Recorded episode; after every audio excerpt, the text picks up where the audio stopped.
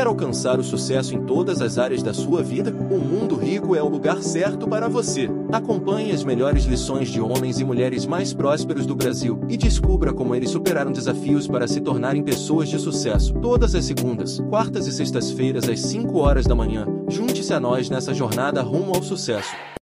When you need mealtime inspiration, it's worth shopping Kroger, where you'll find over 30,000 mouthwatering choices that excite your inner foodie. And no matter what tasty choice you make, you'll enjoy our everyday low prices, plus extra ways to save, like digital coupons worth over $600 each week. You can also save up to $1 off per gallon at the pump with fuel points. More savings and more inspiring flavors make shopping Kroger worth it every time. Kroger, fresh for everyone. Fuel restrictions apply.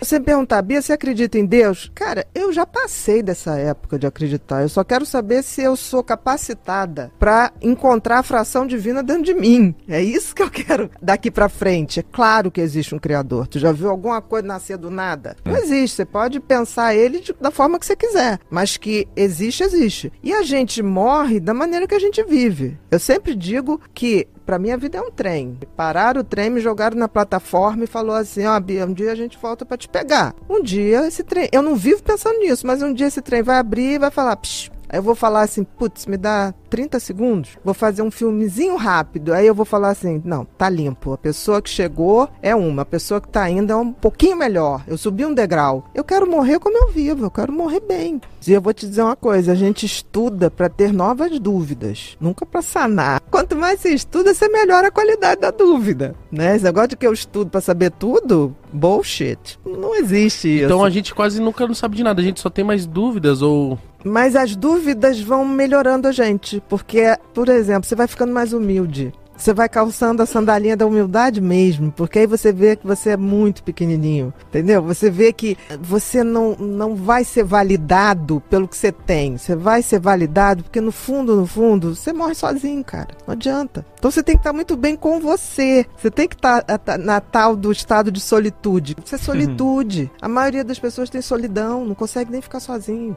Aí fica preenchendo. É, né? A grande maioria das pessoas só acham que elas vão ser felizes quando ela tiver alguém. Por que, que a gente tem esse pensamento? Porque a gente ainda não sacou que cada um de nós é um indivíduo completo em si próprio. E isso não é arrogância, isso não é individualismo, isso é constatação. Por exemplo, até gêmeos um nasce numa hora, outro nasce na outra. Eles habitaram o mesmo útero, mas cada um estava com uma placenta. Não existe isso. Quer dizer, o crescimento, a transcendência é individual. O coletivo é alienante sempre. Por exemplo, você vai para um show de rock ou de sertanejo para transcender a consciência? Não, você vai para se divertir, vai para se alienar um pouquinho, que a vida precisa, precisa. A vida precisa de uma dose. Não, mas a vida precisa de uma dose de alienação, porque assim, fica pesado. Agora, você vai ali se alienar para reabastecer. Eu me reabasteço e vou pra vida, e vou pra luta, e vou me tornar uma pessoa melhor. Eu, eu acho que o, a, o, o, se alienar é você esvaziar é pra isso. encher de novo. É isso que eu tô falando. Mas existe a possibilidade. Então existe a possibilidade de você ser feliz. Assim, sozinho, eu não, eu não sou sozinho. Eu tenho Só existe essa possibilidade. Felicidade real só existe essa. e aí você ser... só consegue ter o outro isso. de maneira feliz quando isso já está resolvido em você.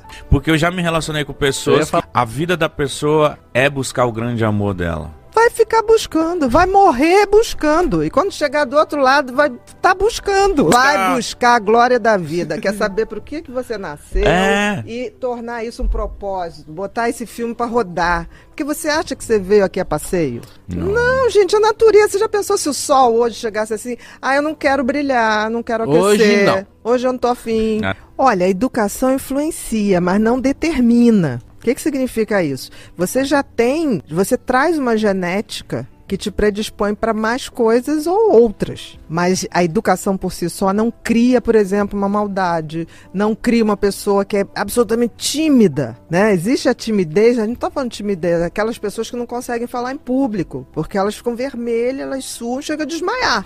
Isso chama fobia social, né? Que é timidez patológica. Isso tem um componente genético. A pessoa tem tratamento? Tem. Mas a pessoa, até saber que tem tratamento, ela fala: caramba, eu passo mal. A perna começa a balançar eu começo a suar frio e não consigo mais ver nada. Meu Quem é excessivamente tímido se ferra. Porque você pode ser tímido, não tem problema. O tímido, ele não é que ele não gosta de se relacionar, ele, tem, ele gosta de se relacionar em pequenas frações. Ele não gosta dessa coisa de palco, de público.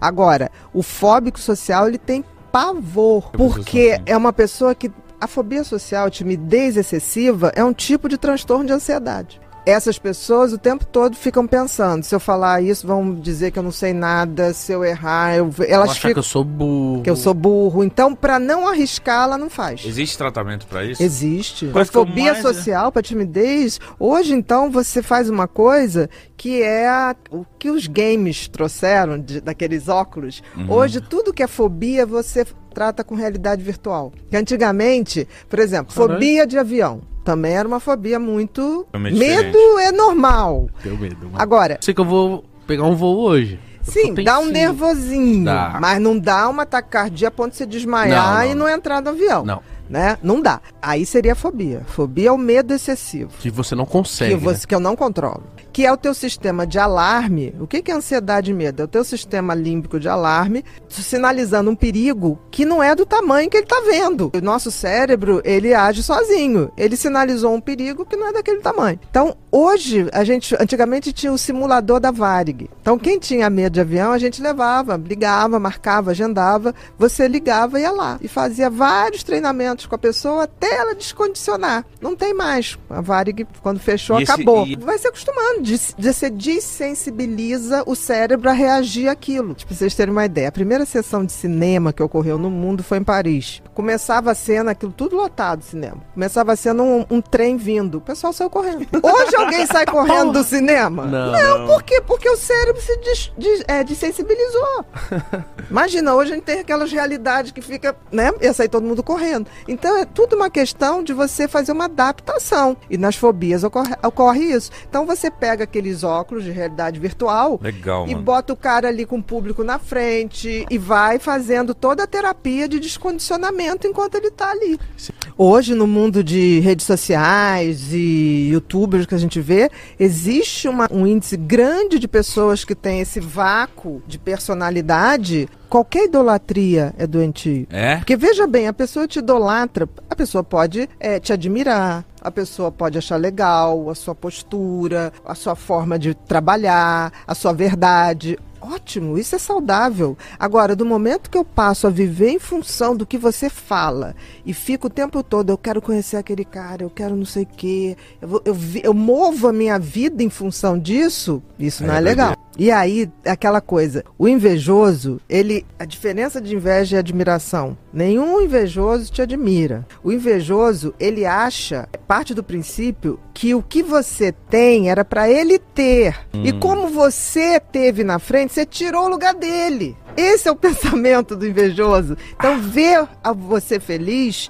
causa muito mal-estar. É. O invejoso sempre é assim. Porque o pessoal fala, ah, inveja branca, inveja... Não, tem-" não existe isso. Inveja é inveja. Uhum. Ou te admiro ou te invejo. Eu amo tênis. Quando um dos meninos tem um tênis que eu não tenho, aí eu falo, mano, que inveja, que tênis bonito. É inveja isso? Se você acha que Mas tipo eu não assim, sinto raiva dos meninos. Então não inveja, é admiração. Porque inveja é porque você acha que ele pegou um tênis que era pra ser seu. Uhum. A inveja é isso. Inveja não existe inveja boa. Inveja é sempre uma porcaria. É, eu já, já falei, já, tipo, inveja boa.